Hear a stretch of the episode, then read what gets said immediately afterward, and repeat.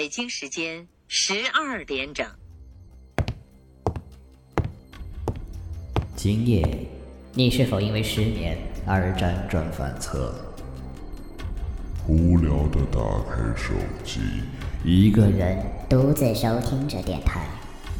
其实，在你的床下，在你的衣橱里，在你的天花板上，还有很多看不见的朋友在陪陪伴着你。听，他们在悄悄地说着些什么？他们是来自地狱的声音，他们是无尽噩梦的开端，是只有在深夜才能听到的鬼说。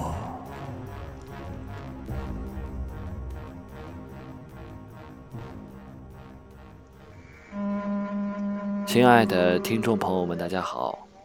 欢迎收听 We Radio 网络电台，这里是鬼说，我是半若。故事的名字叫做《坐车别看鬼故事》。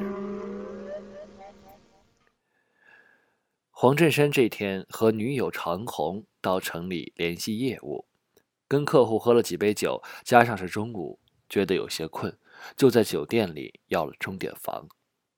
等醒过来的时候，时间并没有过去多久。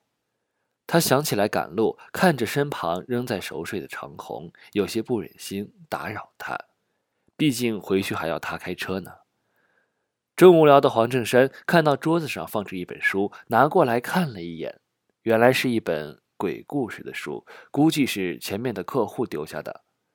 黄振山不由得拿着书慢慢的看，谁知刚看了第一页，就再也放不下了。里面的悬念一环扣一环，让他欲罢不能。也不知过了多久，正看到书中一只骷髅手抓向主角的胸前，他便觉得胸前一凉，吓得一声尖叫。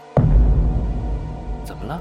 身旁是长虹奇怪的声音，他这才从故事的情节中回过神来。原来摸到胸前是他的手，那股凉意是从手腕上的玉镯透出来的。黄振山笑了笑说。这书还真过瘾啊，看的人一愣一愣的。程红一看封面，笑道：“这本书现在很火呢，今年就流行这个。”他抬头看了看窗外，说：“时间也不早了，我们快回去吧。”洪振山点点头，两人爬起来出了酒店，坐上车驶向了回厂里的路。可书上的情节却将他吸引住了，就顺手将书拿在手上。到车上也顾不得车上的晃动，继续翻看。长虹见他看得认真，不禁笑道：“车里晃动太大，这样看书会伤眼睛的，特别是鬼故事。有人说过，坐车别看鬼故事，会吓着自己的。”黄振山乐了：“天下哪有这种说法？”他笑道：“你就别吓我了，还是好好开车吧。”低下头又继续看。此时，书里的情节说到，主角和女友驾驶着一辆车正在逃，身后几个面目狰狞的恶鬼在后面追赶。突然，前面路中又冒出一个恶鬼来，双手一抓，大地雷鸣般的响了一下，顿时天摇地动，乱石纷飞。刚看到这里，黄振山就听到耳边轰的一声响，接着车子晃了一下，他吓了一跳，眼睛离开书本，往车外看。就看见路旁一间房子一歪，上面的瓦片不断的往下掉。紧接着，开车的长虹也发出了一声尖叫，他只觉得身子一沉，不由得也跟着惊叫了一声。他觉得跌入了无尽的黑暗之中，车子被撞得咚咚作响，接着轰的一声大响，身子被狠狠地抛了起来，头部碰在前面的玻璃上，直撞得他俩眼冒金星。好半天才清醒过来，他惊慌失措地打开车门，钻了出来，只看了一眼，不由惊呆了。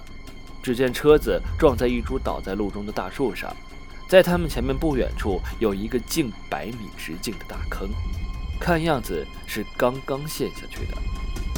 旁边的田里水还哗哗地往坑里流，而身后的路和房屋都不见了，已经全被山上滑下来的泥土所掩埋。他不由一阵后怕。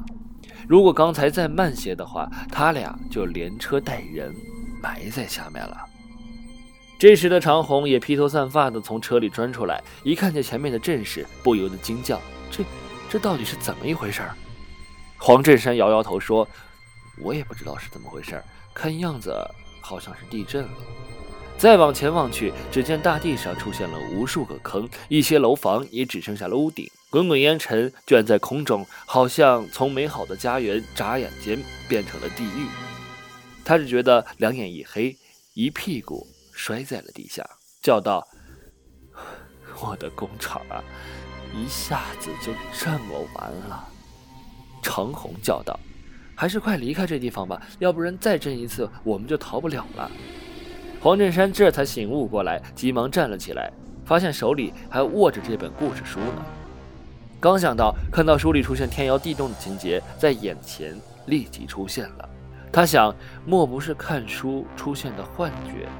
他用力地拧了一下大腿，觉得挺痛的。看样子，这是真的。他只觉得一阵心颤，眼睛不由得朝书上看。主角死里逃生后看到的是山体滑坡、大地陷落的情景。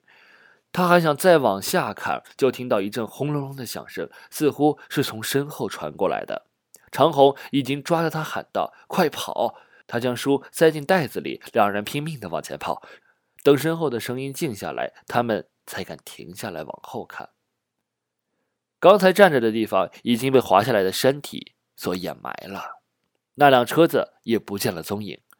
两人吓得面如土色，而四周除了看见下陷的大地以及倒塌的房屋之外，竟然一个人都没有。也不知是全被埋下去了，还是全部转移了。此时天已经慢慢的黑了下来，他们感到又饿又冷，跑到废墟里想找一些吃的，可是翻了许久，仍然一无所获。